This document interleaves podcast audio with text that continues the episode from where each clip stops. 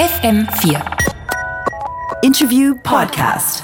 Anlässlich des 25. Geburtstags ihres Debütalbums Moon Safari spielen er eine Tour, in der sie in ausgewählten Locations und Theatern einkehren. Nathalie Brunner hat Nicolas Godin von Air zum Interview getroffen und mit ihm über die Entstehungsgeschichte des legendären Albums und die Besonderheiten der Tour gesprochen. Yeah, it's one of my favorite cities in Europe. So I was there in October and um, had a great time. I have a lot of good uh, places to go when I'm in Vienna. Yesterday I hang out in the city and I've been to a show here to see a classical concert, so I know the place and I, uh, I can't wait to be on stage and to perform. It's a great honor for me to, to play here. What are your favorite uh, spots, your favorite architectural spots in Vienna? I would say uh, uh, the museum where they have all the Schiele uh, painting. I don't know the name of this museum. Secession. Yeah, uh, yeah, this is great, and um, I love the whole city because it's like the urbanism is very cool, and um, I love all these little streets. It's very. Um, charming and typical. But uh, what I enjoy the most in Austria, I think, is the nature. It's the Alps, and uh, I'm reaching that time in my life where I want to be more close to nature, and I'm less, less and less a city person.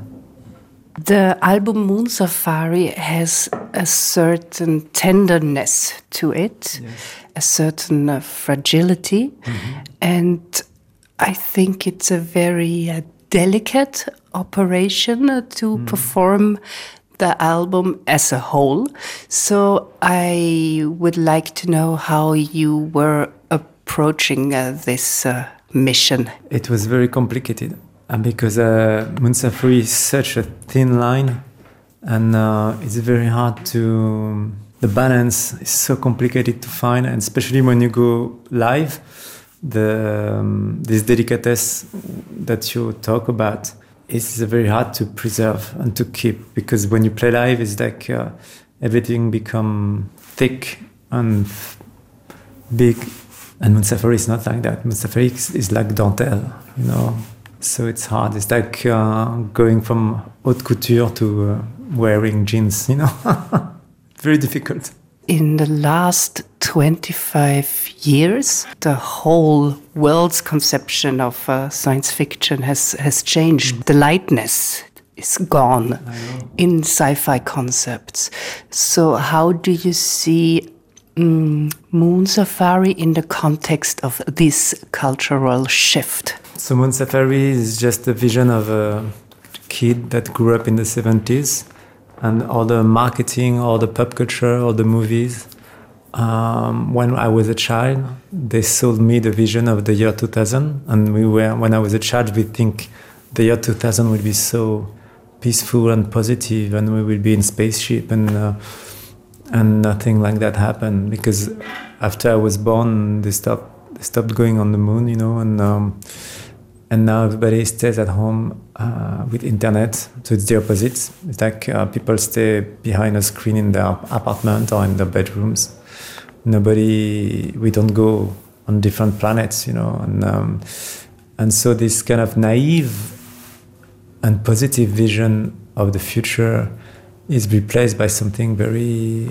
with a lot of anxiety and a lot of darkness and um, so moon safari is like a time capture of to remember what was the pop culture at the time. That's, that's called retrofuturism like uh, that's the vision of the past of what the future was in the past.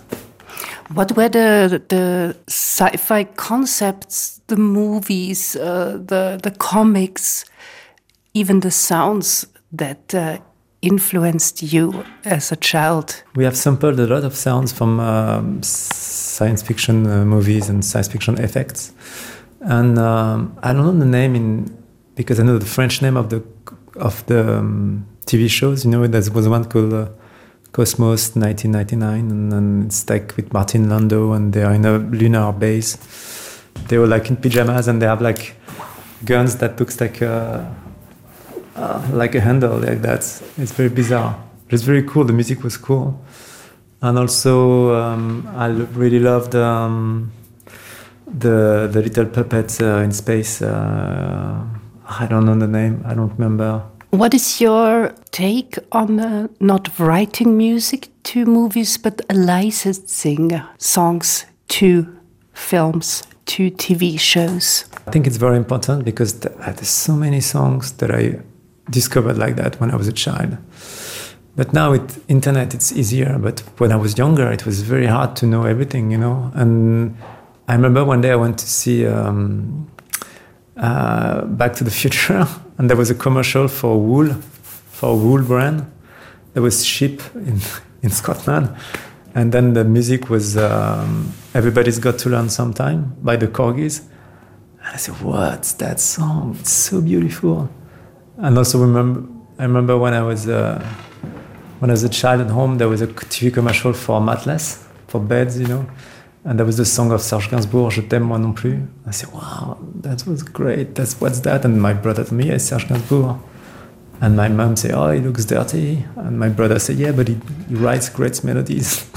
and so I think all these commercials and all these movies uh, are important for help the music to travel. Yeah, and also I used to watch TV before I bought records. So my my musical culture is from TV. Then when I was a teenager, I was starting to buy records, and but before that, I was watching um, animes, or, cowboy movies, and um, TV shows like Starsky and Hutch, and I learned all the grooves on Starsky and Hutch. So um, I think I'm, I'm a TV I'm a TV generation, and. Uh, my mom had no problem to let me watch TV all the time. and then uh, I used to learn music like that with TV. So when I did Moon Safari, the soundtrack element was very strong because that's the music. I learned music from soundtracks. And when I studied band, everybody wanted to make some rock music, but I said, no, why?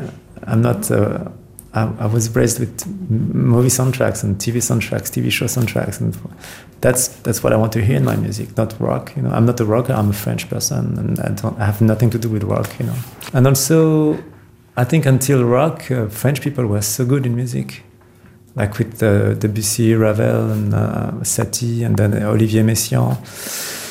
And then Pierre Schaeffer with the electronic movement, and then uh, we had uh, Pierre Henry and uh, Michel Colombier, and then we had Edith Piaf and um, Charles Aznavour. And it was great. And suddenly rock arrived, and we became like uh, has-beens, you know. And I think it's a, it, it was a mistake to try to imitate rock. As a French person, it's not our nature. And um, and also all my English friends, when they start to play piano or they start to play guitar, the first thing they do, they try to make a song. But me, I don't do that. When I play piano, or guitar, I hear some music and I, I, I, I try to, to empty my, my mind and to see where the music is leading me. It's not necessarily going to a song, it can be something else. And I think you have to not to be contained in a certain style, you know. And I think pop culture contains you into a certain style, at, at least when I started music. Moon Safari is also an album that has the quality and had the quality when it was released that a lot of people with different tastes and coming from different subcultures could agree on it. But I didn't think of the audience when I was making it. I was thinking of me and my life, and I was trying to to travel back to uh, my youth. And then, if the audience like it, they were very welcome. But I think it's you have to be. You never know what people like, so it's a mistake to think of. Uh, so it's was such a good news when people felt connected because uh, uh, that's a surprise, you know. And we have been so much reward to to have that to make that personal choices because the reward was that everybody connected to it and was such a good news for us. You know. Did the places of your youth uh, have they already disappeared? Baudelaire um, used to say that the heart of a city is changing faster than the heart of a man. So that's why we feel older because the, we saw all our life we we see the things that we used to know disappearing, and that's a problem. But um, I grew up in Versailles, which is a pretty ancient town. So, and in Paris. Um, Still, yeah, no, still getting old these, is things, things disappearing, and, and then getting very old is thing human, your friends disappearing as well. So it's like the end of everything.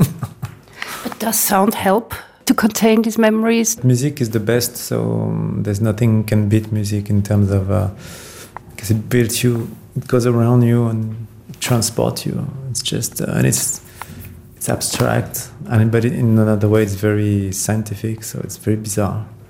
What surroundings do you need? Do you like? Do you uh, prefer when you work on music? Um, I like to be like uh, in the belly of your mom. You know, when you're it's like very amniotic. Recording studio is that there's no sound. The outside world doesn't exist, and you're in a capsule, and uh, nobody can reach you. It's the best, really.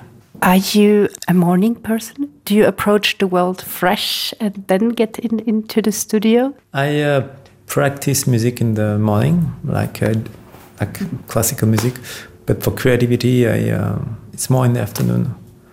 But um, I was very when I did Moon Safari, I was uh, not a morning person. I had every day my alarm clock was on eleven forty-five, and I was going out all night. I was young, and then I had children, and they fucked my sleep. And then now I wake up in the morning around eight thirty. I can't sleep late. It's like never again. Finished.